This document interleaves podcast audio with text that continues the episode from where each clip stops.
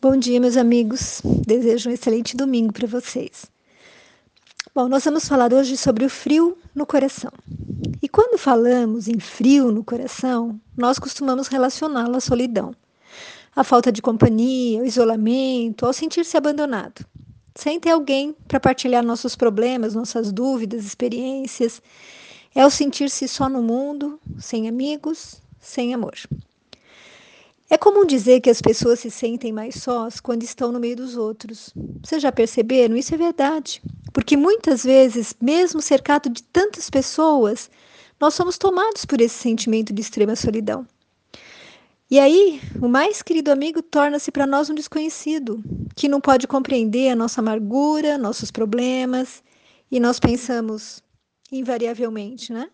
Ninguém me entende. Não há quem possa compreender o que eu estou sentindo agora.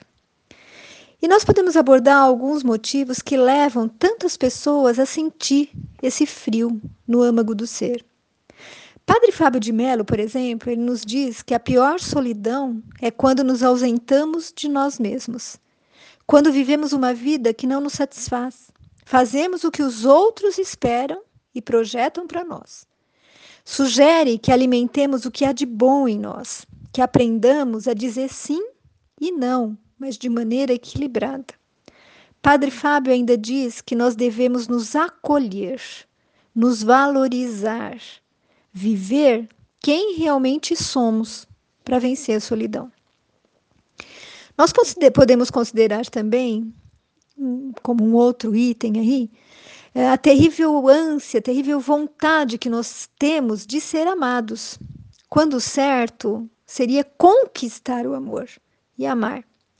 Eu acredito que a maior solidão é a dor, é, é, a, é a dor não, é, é a dor, vai, da gente sentir que não sabemos amar, que nós vivemos enclausurados em nós mesmos.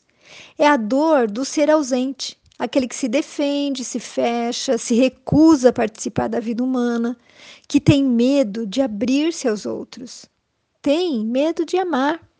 É aquele que não dá a quem pede o que ele pode dar. Seja a simples adoção de um animalzinho abandonado sofrendo na rua.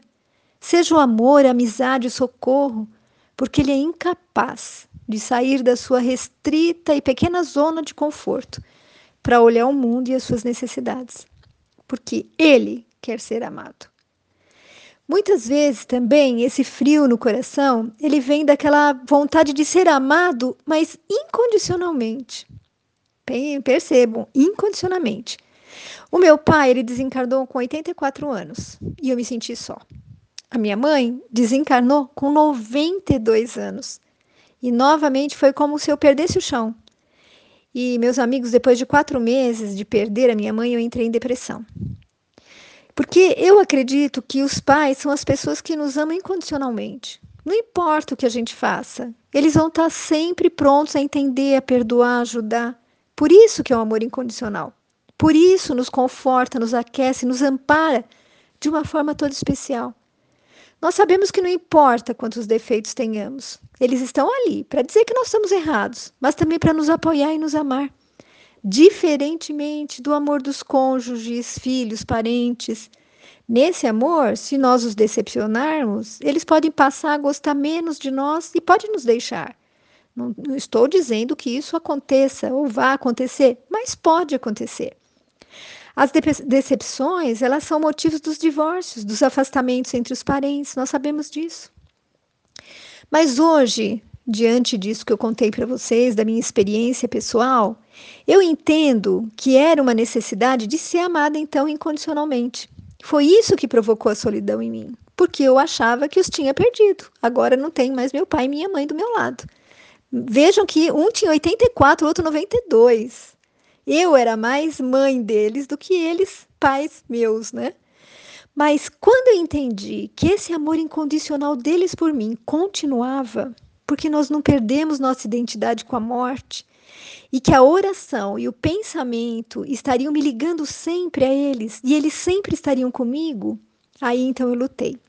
Lutei para que aquele frio no meu coração fosse apenas saudade, que ficasse só a saudade comigo, não mais a solidão e a depressão. Outro motivo para esse frio no coração, para esse sentimento de solidão, é que nós uh, abandonamos, de uma certa forma, o contato interpessoal e o trocamos pela frieza das máquinas, pela tecnologia, onde o diálogo, as visitas aos amigos, os bate-papos descontraídos, reconfortantes, enriquecedoras, os cafezinhos juntos, foram substituídos pelas séries da TV, joguinhos, aplicativos que permitem contato sem você sair da frente de um visor. E onde você tem seguidores, pessoas curtindo as suas postagens, colocando gentis comentários, né?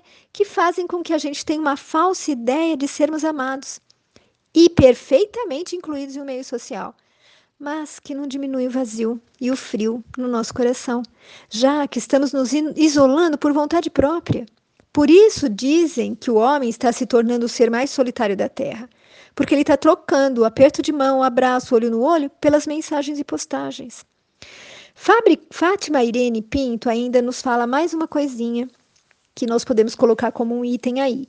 Diz assim: que solidão é quando nos perdemos de nós mesmos e procuramos em vão pela nossa alma. Ou seja, é quando está faltando alguém importantíssimo em nossa vida. E esse alguém é Deus, a verdadeira essência do nosso espírito. E nós conseguimos entender que muitas vezes as pessoas se sentem só justamente pela falta de fé por não acreditar na existência desse Deus, pela ignorância dos ensinamentos que Jesus nos trouxe. Porque quem acredita numa vida futura, no amparo de um Pai bom e misericordioso, não pode se sentir só, porque sabe que tem a companhia de amigos da vida espiritual. Tem nossos anjos guardiões e também aqueles parentes queridos que já não estão mais na terra, mas estão em condição de nos auxiliar. Porque Deus nunca separa quem se ama. A atitude também frente à solidão é muito importante. Então, a nossa felicidade depende da atitude que nós temos em relação ao que ocorre conosco na vida. Imagine um copo d'água, né, com água pela metade.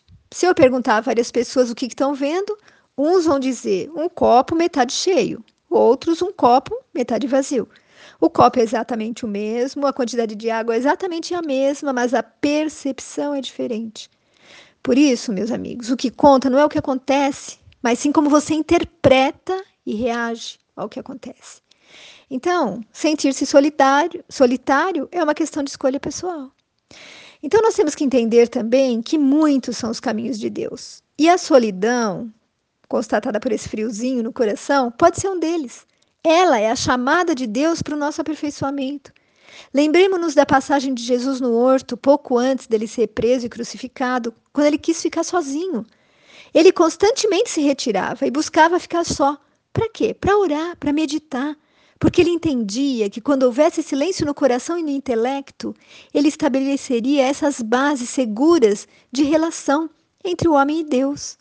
E com isso nós percebemos que até a solidão, vez ou outra, ela é necessária. Jesus nos mostrou assim. Um dos livros bíblicos, o Eclesiastes 3:1 ensina: há tempo para tudo, tempo de semear, tempo de colher, tempo de falar, tempo de silenciar também. Silenciar para ouvir os sons da alma, os conselhos do coração. Bom, meditando sobre isso, nós pensamos assim: então por que temer a solidão? Bom, precisamos entender assim que ela é boa para a gente refletir, é o que está sendo dito até agora, né? Refletir sobre quem somos, o que precisamos mudar em nós, para nos prepararmos para os grandes desafios. E entrarmos então em contato com esse Deus superior, com esse plano superior, como Jesus ensinou. A solidão, ela pode ser o estopim, então, para percebermos como essa frase, tão bem formulada por Joana de Ângeles, nos alerta. Lembremos-nos sempre de que o homem solidário jamais se encontrará solitário.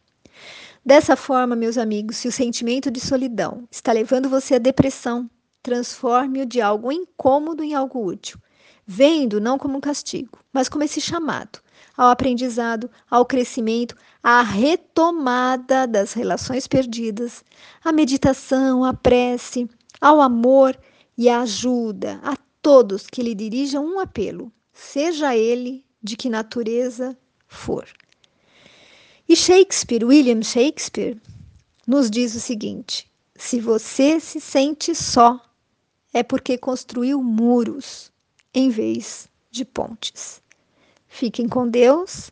Beijos de quem se preocupa com você.